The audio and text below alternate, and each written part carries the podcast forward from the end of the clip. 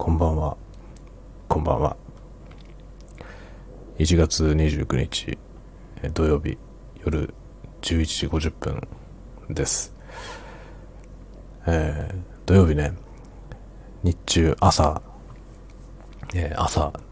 出かけて行ってですね、あの、会社の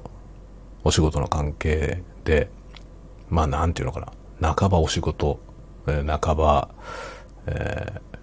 ー、なんですかね。趣味ではないな。ボランティア。半ばボランティアだね。という感じでね、その映像を作るっていうミッションが与えられてまして、まあ会社からミッション、ね、オーダーがあって、会社のために作るんで、まあ仕事じゃないかと思うんですけど、えー、まあ、業務外扱いでやってくれみたいな 話でね。で、まあその有志で、えー、やりたい人にやらせるみたいな、そういう感じの、えー、ミッションが与えられてまして、それの一環でちょっと今日はですね、あの、札幌のね、え、いわゆる札幌らしい景色を撮影しに行ってきました。まあね、天気がね、朝ね、あの自宅の辺りは天気が良かったんですよ。で、青空で写真、写真というかね、映像を撮りたいと思って、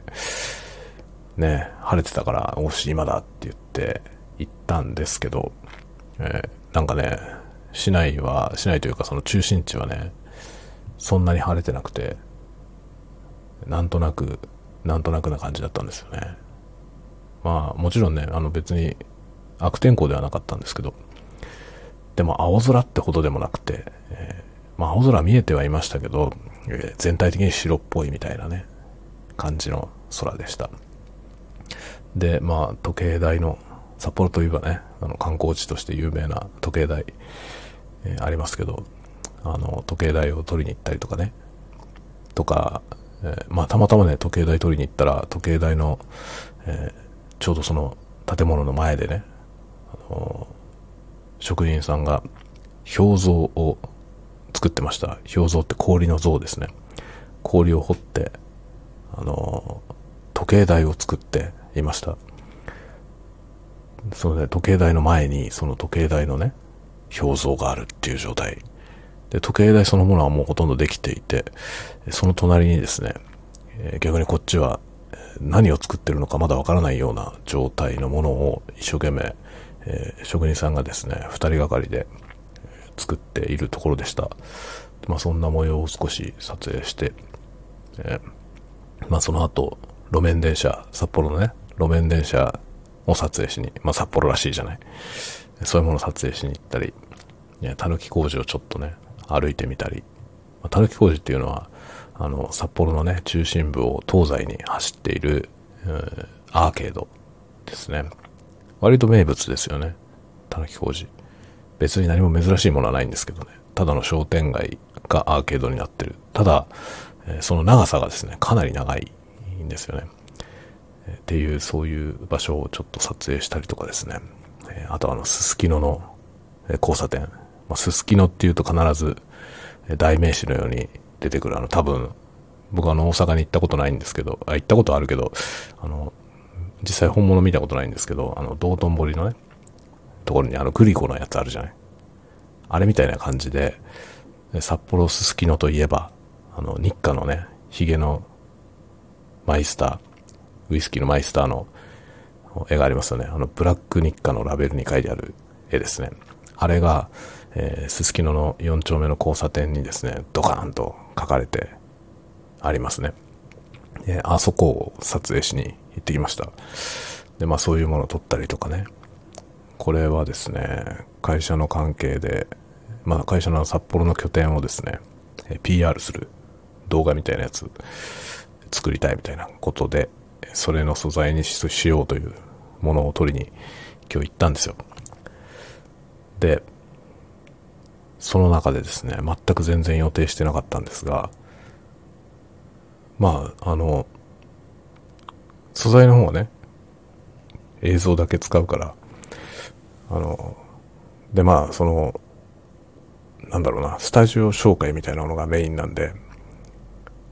札幌の風景はね、本当にインサート的に使うだけなんで、まああんまり大掛かりな機材めんどくさいと思って、えー、GoPro を持ってきましてね、GoPro で、えー、撮影したんですけど、まあ何かしらね、自分の、あの自分のコンテンツに使えそうなものがあったら撮ろうかなと思ってえ、何気なくですね、この音声収録のね、インターフェースというか PCM レコーダーも一緒にカバンに入れて持ってったんですよ。でね、向こうに行ってから歩き回ってる時に、ああ、これもあるじゃんっていうことで、あの、観覧車、すすきのにね、あの、ノルベサっていう建物があるんですよ。ノルベサっていうね。でノルベサっていう建物は、まあ、商業施設ですね。商業施設。で、その商業施設で、割となんだろうな、あの、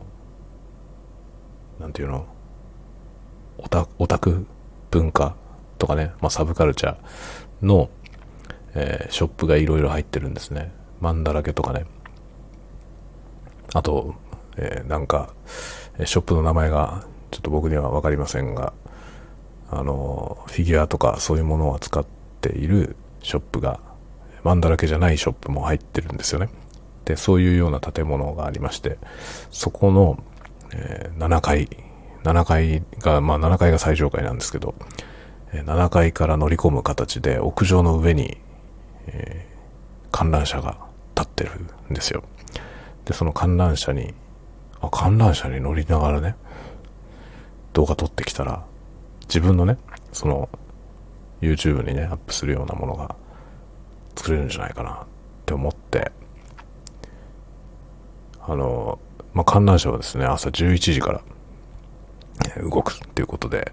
ちょうど僕はですね、今11時何分だったかな。11時半ぐらいにそこに到着したので、あ、これに乗っていこうって思ってですね、乗ってきました。多分ね、僕一人だったと思う、乗ってた人。完全に観覧車貸し切り状態。で、誰もいなかったです。ものすごい閑散としていてですね。まコロナのせいなのかね？まあ朝早かったせいなのかね？早いっつってもまあ11時からスタートで11時半ですけど、誰もいないんですよ。一人も。一人もいないところにこう上がっていって、7階のエレベーター降りた時に何かの間違いかと思ったぐらいの感じで、でも一応係のお兄さん一人、あの、入り口の前のとこでね、その観覧車の乗り場の前のとこで、えー、時間を持て余して座っていまして、で、僕が、ね、えー、まあ、40代のおじさんですね。一人、GoPro とですね、PCM レコーダーを手にですよ。しかも、あの、ささやき ASMR で。まあ、ささやきっていうのはね、これ今、小声。これは小声です。ささやきは、この間やったけど、こういうやつ、こういうやつですね。こういう喋りで、PCM レコーダー持ってね、そこに向かってコソコソコソコソなんか言いながら、おっさんがですよ、GoPro 回しながら近づいてくるんですよ。どう思いますか？あなたがその係の人だったとしたら、どう思いますか？やばいんじゃない？やばいんじゃない？って思うよね。やばいやつ来た。きっとね、あのお兄さんはね、やばいおっさんが来たな、思ったんじゃないですか。土曜日の朝にね、一人で、観覧車に一人で乗るおっさんだけでもだいぶやばいのに、まあなんか、どう見ても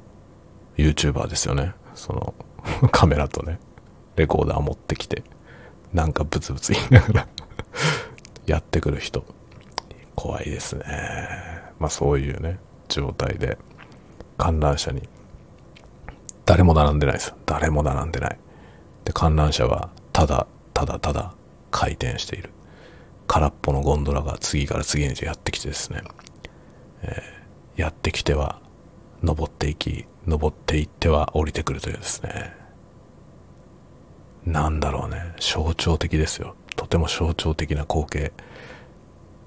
そのね、ただただ本来の役割を果たせずにね、誰もいないままぐるぐる回っているその観覧車ですよ。そして、えー、まあ、チケットを受け取って安全にね、お客さんをゴンドラへと案内する役割のお兄さん。ね。ただ座っているだけなんです。誰も来ないから。そこに、やっとやってきたお客さんは変なおじさん。このね、象徴的です。何らかのことを象徴している現象ですよね。その状態で、えー、私はですね、あまり颯爽とはせずの状態でですね、こうお兄さんにチケットを渡して、えー、案内されるままに導かれたですね、ゴンドラに乗り込みました。運のいい一台ですね。誰も来ない、無意に回っているだけのゴンドラの中で、唯一、客を乗せることに成功したゴンドラ。そこに乗り込んでですね、このね、今このこれ今その同じ PCM レコーダーをね、iPhone に接続して、マイクとして使ってるんですけど、これを使って、まあ、こそこそね、囁きながらですよ、こうやって。観覧車に乗ってますみたいな。しょうもないことをね、喋りながら、窓からね、札幌の街並みを GoPro で撮影しながら、一回り約10分収録してきました。という動画をね。これね切り替えが難しいのよ。あの小声とささやきをね切り替えながら喋るのって意外と難しいんですよなんだろうあのねささやき部分が長ければ長いほどね小声で出そうと思った時になんかガッサガサになったりとか するんですよなかなか難しいですね何の話だったっけ？そうそう、観覧車ですよ。観覧車に乗ってきてね、動画を撮影してきたんですよ。それを、えー、明日の夜、30日の、あ、もう今ね、日付が変わった。30日の10、えー、0時2分になりました、今。これね、30日の夜10時、22時に、えー、YouTube で公開されます。えー、ノルベサで観覧車に乗るべさとかいうバカみたいなタイトル 取るタイトルというかね、あの、サムネイルにね、そのバカな文言を書きましたけど、えそれがですね、明日の夜アップされますので、見てくださいという。これはね、告知なのかな？告知というかね、ま今あの、小説の開講作業をしてたんですけど、ま盛大に行き詰まってですね、これとてもじゃないけど、終わんねえんじゃないのっていう感じになってですね、えー、どんよりした気分になってきたんで、なんか喋ろうかなと思って、えー、今、これをね、収録しているという感じです。で、この間あの、えー、ASMR 風とか言って、ささやきのね、左右にこう移動するやつをね、撮ったでしょ。あの時は、この、えー、今使ってるこのオーディオインターフェースね、を純粋にインターフェースとして使って、ここについているマイクじゃなくて、えー、普段スタイフの収録に使っているマイク、ピンマイクをこれに接続して、外部マイクとして使って収録したんですけど、今日は、これはそのね、オーディオインターフェースとして使ってる PCM レコーダーに、えー、ついてるマイクを使って収録してます。正直なところね、この方が音がいいと思うんですよ。わざわざ外部マイクをつないで収録した前回のやつよりも、多分ね、この状態の方が音がいいと思うんです。これなかなかね、優れもんなんですね、このインターフェースね。で、まあこれより上位のモデルも、えー、一応持ってまして、まあでもね、上下っていう感じじゃなくて、えー、用途が異なっている感じなんで、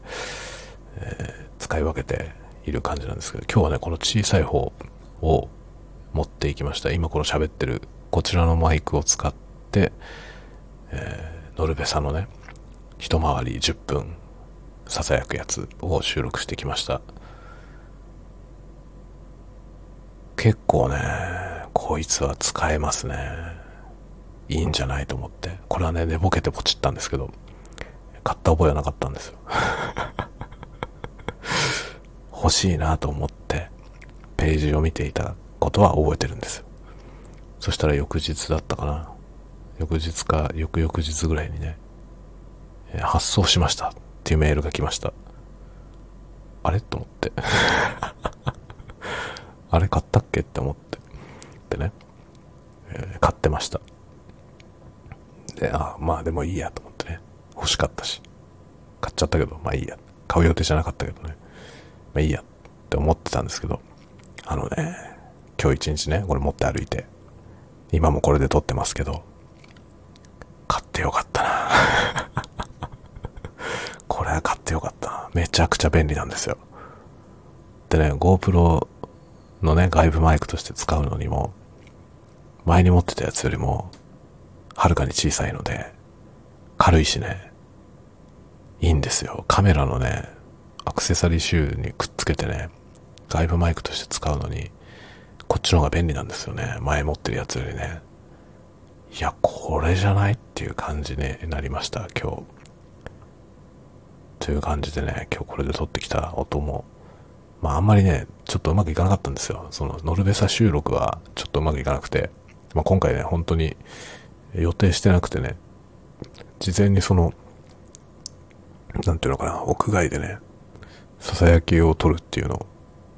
一回もやったことなくて、今日ぶっつけ本番だったんで、もうね、大いに改善の余地がある結果ではありましたが、一応それはね、もう失敗は失敗ですけどね、えーなんとか聞ける状態編集して、えーできたんで、明日公開します。まあいずれね、リターンマッチ、よりいい音でね、撮りたいと思ってますが、一旦明日はね、えー今日の収録のやつが出ます。いや、楽しいよね。やっぱね、もう動画を作ってますけど、音を撮るのが楽しい。どっちかというとね、本当に映像を撮るっていうことよりも音の方が、えー僕は楽しいですね。なので、まあそういう意味ではね、ASMR、音、音によった ASMR を撮っていくっていうのが、結構ね、性に合ってる気はしますね。という感じでね、マイペースに続けていきたいなと思っています。まあ、今かなりね、これ小声で、普段よりもだいぶ小声で喋っていますけど、どうですかね、こういう感じは。こういう感じの、えーおしゃべりコンテンツね、スタンド FM でね、やったら、あの、寝入り花に聞くコンテンツとして、どうでしょうか。結構、寝れるんじゃないかなって、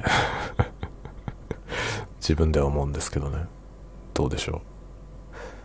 こういうね、なんだろうな、寝入り花に聞く、このね、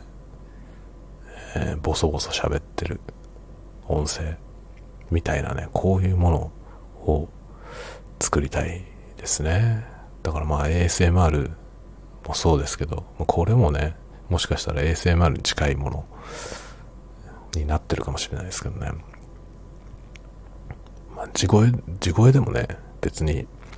いいですよね、ASMR ね。もう心地よければいいいいわけだからね、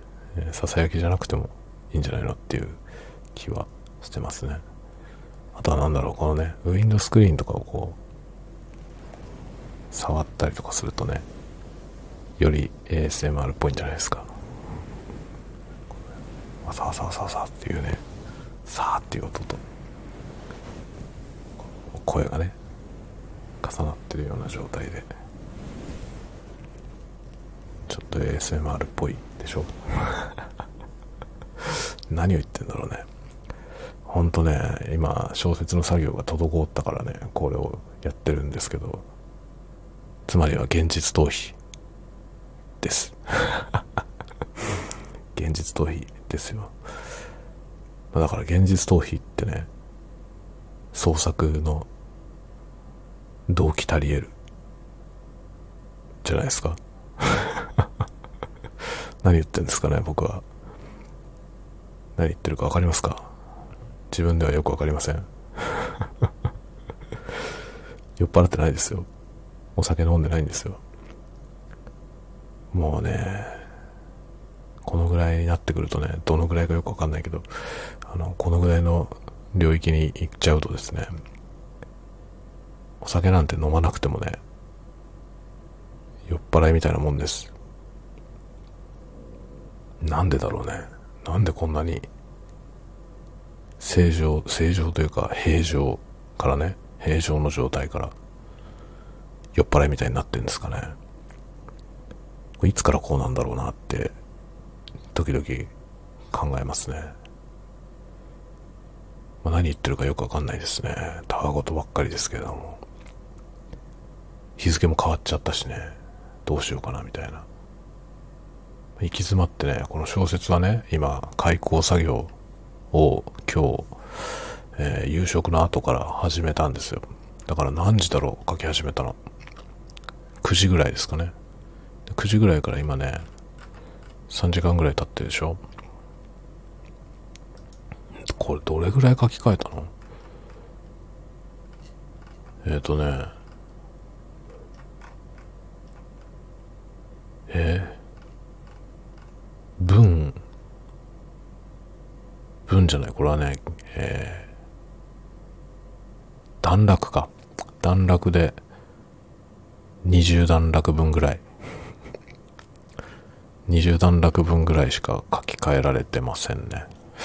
困ったな困ったよ困ったよ困ったよ。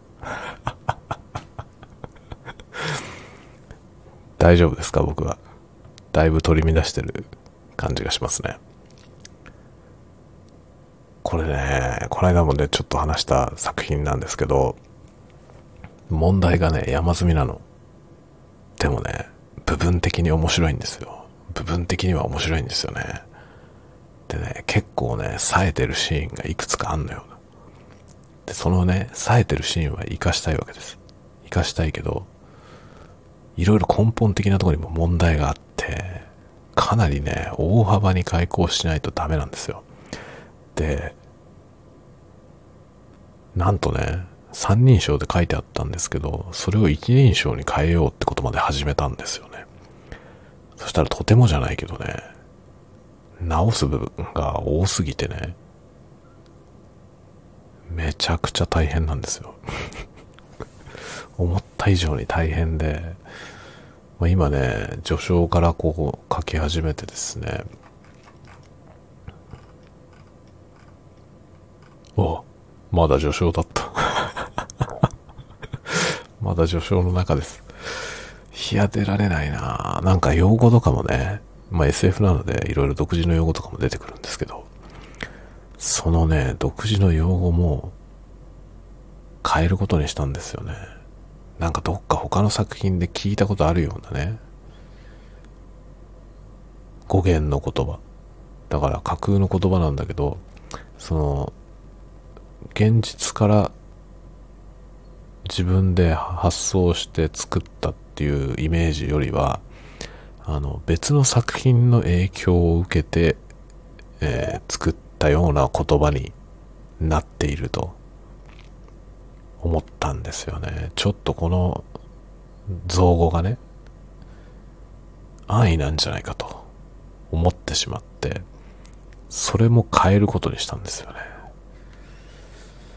そしたらね、これはね、とんでもない話になっちゃってますよね。しかもね、ストーリー的にも、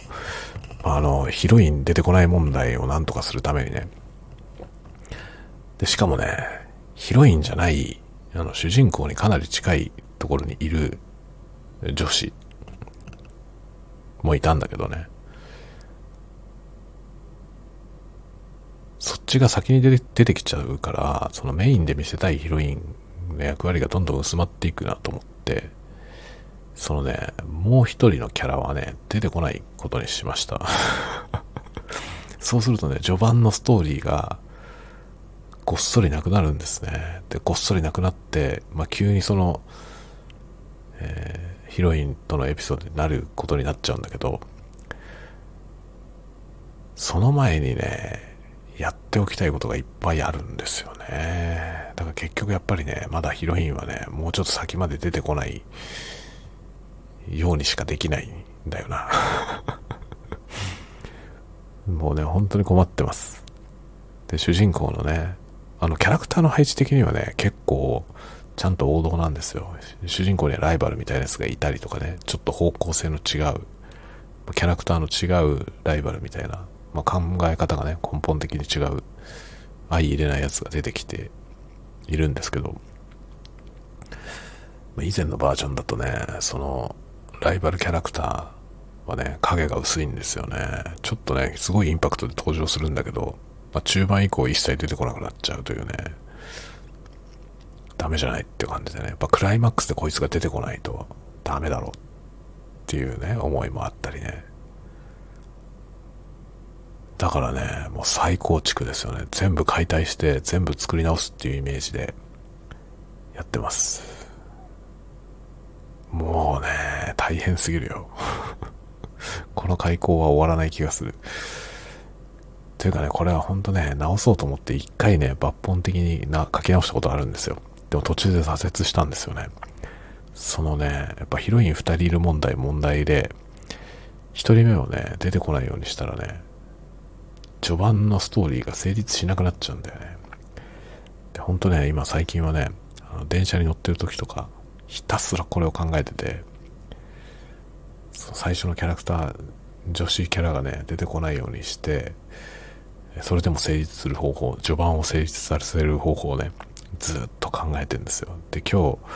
この撮影に行く間にね、その電車の中で思いついて、まあそれをあのメモに書いてきたんですけどね、これならいけるって思って、で、今ね、9時ぐらいから、これならいけると思ったやつで書き直してきたんですけど、座礁しました。いや、もうほんと大変だわ。こう入り組んだ話のね、エンターテインメントかける人ってすごいよね。難しいんですよね。構成考えるのがね、どういう風になればいいんだろうっていう。これだからね、エンターテインメント書けないよね。で今まで書いてるものはエンタメじゃないからね。エンタメじゃないっていうのはね、何しろ、その、構成とかがね、なんていうのかな、ちゃんとしたストラクチャーを持っていないものばかり書いてきたんで、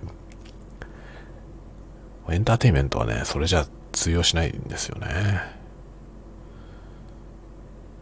っていうね、難しさがあって、今、悩みに悩んで、このね、タワごと配信を録音しています。はあ、困ったな。あ、ちなみに YouTube はですね、あの、明日はそのノルベサに乗ってきたやつ、ノルベサの観覧車、観覧車はノリアって名前でしたけど、えー、そのノリアってやつに乗ってきた動画は明日出ますが、今夜、あの、29日の10時にはですね、コーヒー入れる動画、コーヒー入れるだけの動画アップしてます。それはね、まあ結構音だけですけどね、音の癒しの、えー、映像になったんじゃないかなと思いますね。そんな長くないですけどね。10分ないぐらいかな、の映像を1本出しています。はあ、動画の方はね、まあ一応ね、苦し紛れな感じにはなりましたけどもね、えー、1週間連続投稿は一応できました。ちょっと来週からはペースを落として、えー、週2ぐらいを目指していきたいかなと思ってますね。ていうかそうやって時間を作らないと、とてもこのね、小説を開講してる時間がないんだよね。なので、それをやっていこうと思っています。はい。というわけでね、まあ、スタンド FM もこういうね、あの、ボソボソ系、ボソボソトーク系で、えー、まあ、こういうステレオ収録で、えー、寝る前に聞くようなやつね、を時々やろうかなと思っています。戻ってきた感じだな。最初の頃ね、スタンド FM で割とその寝る時に聞いてくださいねみたいなものやってたんで、えー、その感じに戻って、まあこういうやつ、朝のおはようございますコンテンツと、まあ昼のわけのわかんない話をダラダラする、ダラダラトークと、夜、うん、寝る前に聞くこれ、みたいなね。大きく分けると3種類。まあ、この、これ毎日はやりませんけどね。えー、こういうものを時々やっていこうかなと思っています。こんな時間にアップして、そんなにね、あの、再生数は増えない気はしますが、ぜひ、まあ、もし偶然でもね、出会って聞いてくださったら、えー、嬉しいですね。もし気に入っていただいたら、あの、フォローとかしてもらえると、えー、嬉しいです。どっちかというと、YouTube をチャンネル登録してほしい。本当にね、まあ再生数もそうですけど、全く増えないですね。ちょっとね、想定したよりも、えー、苦しんでます。最初の1週間。最初の1週間はね、チャンネル登録者10人ぐらいを目標にしてたんですけど、届かないですね。これ届かなくて大丈夫なのかな？なんか一般にはね、1日2日で10人ぐらいにはなってる人が多いんですけど、普通はね、友達とかが登録してくれるじゃない？そしたら10人くらいにはなると思うんですけどね。僕友達がいないからさ。何をカミングアウトしてんだろうっていう感じですけど、友達らしき人がいないからね、チャンネル登録者が3人です、今のとこ。しかも3人のうちの1人は、自分の別赤なんですよね。別赤っていうかね、チャンネル、別チャンネル。この間もちょっとね、話しましたけど、僕はあの一つの Google アカウントで、チャンネルを3つ持ってるんですけど、YouTube のね、チャンネル登録ってチャンネルごとなんですよね。アカウントごとじゃなくて。で、あの、チャンネルが違うとね、要はチャンネル登録の内容が異なっていて、要は別のチャンネルを新しく作ったら、誰もチャンネル登録してない状態から始まったんですよ。で、あれもしかしてそういう風になってるってことは、自分の別チャンネルで自分のこのね、他のチャンネルをね、お互いにフォローできんじゃないのと思って、チャンネル登録を押してみたら、できたんですよ。あ、できんじゃんって思って一人増えた分が3人目です。いや、マジでもうね、最初の一人、一人目のね、チャンネル登録、一人目のチャンネル登録してくれた人は、本当にね、最初の動画の時、かな？か2個目の動画の時かな？にもう登録してくれた人なんですけど、もうね、誰かわかんないんですよ。誰かわかんないけど、もうめちゃくちゃありがたい。もうほんと嬉しかったですね。で、最初の1週間ね、明日で1週間になりますけど、1週間で3人だから、しかもそのうちの1人は自分っていうね この寂しんぼ状態をね、ほんとなんとかしたいですね。というわけでね、ぜひ、まあ、スタンド F もフォローしてほしいし、あの、YouTube チャンネル登録してほしいですね。まあね、今のところ上がってる動画はね、まあいろいろどっちらがってる全部 ASMR っていうくくりではありますけどね。まあ、いろんなの出してますけど、まあ、今後はね、どういうふうに収束していくか、まあ、どっかしらには収束していくと思うんですね。一人の人がやってますからね。まあ、明日はちょっと毛色の違うね、ASMR じゃないですけどね、明日出るやつはね。あの、ささやきながら観覧車に乗ってるっていうマニアックな動画が出るからね そんなのやりつつね、あの、やっていくので、ぜひチャンネル登録と、えー、なんか気に入った動画あったらグッドボタンを押してもらえると嬉しいな。で、こういうことをね、YouTube のコンテンツじゃなくて、スタンド FM で言って、言ってるあたりがね、いろいろ盗作してるでしょ。まあまあね、やってることがトンチンカンなのかもしれませんね。まあでもスタンド FM ね、まあ、スタンド FM はこれ本当にね、再開した感じなんですよ。あの、40回、第40回までは、あの、割とね、えー、ポッドキャスト代わりに撮っていたんですけど、え、41回目からポッドキャストに移行したんで、えー、なのでこのスタンド FM で、シャープ40って書いてあるようなやつの次にアップしてるやつからが、えー、このね、最近のこのダラダラコンテンツなんですけど、これがね、これやり始めたら、スタンド FM がめちゃくちゃ居心地よくなってえ、完全に再開する感じになりました。で、今このね、ステレオ録音ね、このイヤホン向けの、えー、インチキバイノーラルみたいなこういうやつ、こういうやつをね、撮り始めたら、今度はね、スタイフこういうのにしようかなって スタイフではこういうのやる。朝のおはようコンテンツと、このね、インチキバイノーラル、えー、おしゃべりをね、やってくチャンネルにしようかなってちょっと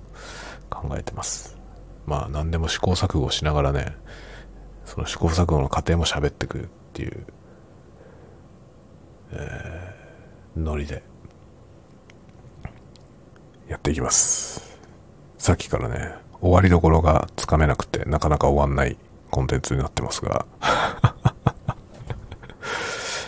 まあ、この辺で強引に終わるかな。ちょっとね、もう0時半でしょ。で、この小説はね、多分頭冷やした方がいいんで、明日、明日からまたこの開口作業続けようかなと思ってます。ちょっとね、しばらくこれの開口をやろうと思う。あの、新しいものを書くのはちょっとお預けしてね。まあ、2月はあの、頼まれてる原稿があるので、ちょっとまだ詳細がわかんないから、着手できずにいますけど、えそれを2月にはスタートするはずなので、えもう新作はそれ、それに絞っていって、えー、それ以外の時間はこのね、過去作を改変することをね、やっていこうと思います。で今これを収録してる間にね、iPhone でね、収録してるんですけど、iPhone の通知で、えー、格読むでですね、フォローしてくれた方がいらっしゃいました。いや、嬉しいね。格読むはね、本当にほったらかしてるから全然ね、動きがないんですよ。でも今、フォローしてくれた方は、あの、作品も応援してくれたみたいですね。電池っていう作品ね。電池っていう作品は、あの、まあ、読んでください。ふざけた下品な話ですけど、えー、ちょっと笑えると思うので、えー、読んでいただけると嬉しいですね。格読むは、あの、えー、このね、スタンド FM のプロフィールに、え、 lit.link を貼ってありますんで、そこからカクヨムに飛べます。で、電池っていう作品はノートに公開した作品ですが、今は、カクヨムでも、 NOVEL DAYS でも読めます。どちらも、まあ、ノートも含め全部、 lit.link にリンク貼ってありますんで、えー、ぜひ読んでもらえるといいかなと思いますね。電池っていう作品はものすごく短いので、えー、ぜひご覧ください。多分ね、2センチぐらいしかない。ものすごく短い、超ショート作品なんで、えー、サクッと読めると思います。ふざけてるしね。はい、というわけで、えー、なかなか終われないダラダラ配信がね、もう40分近くなってきましたんで、えー、これで終わろうと思います。夜中になってきましたんで、皆さんぜひ、えー、良い夢をご覧ください。お休みのお供にこういうのを聞いてもらえると嬉しいです。ではまた。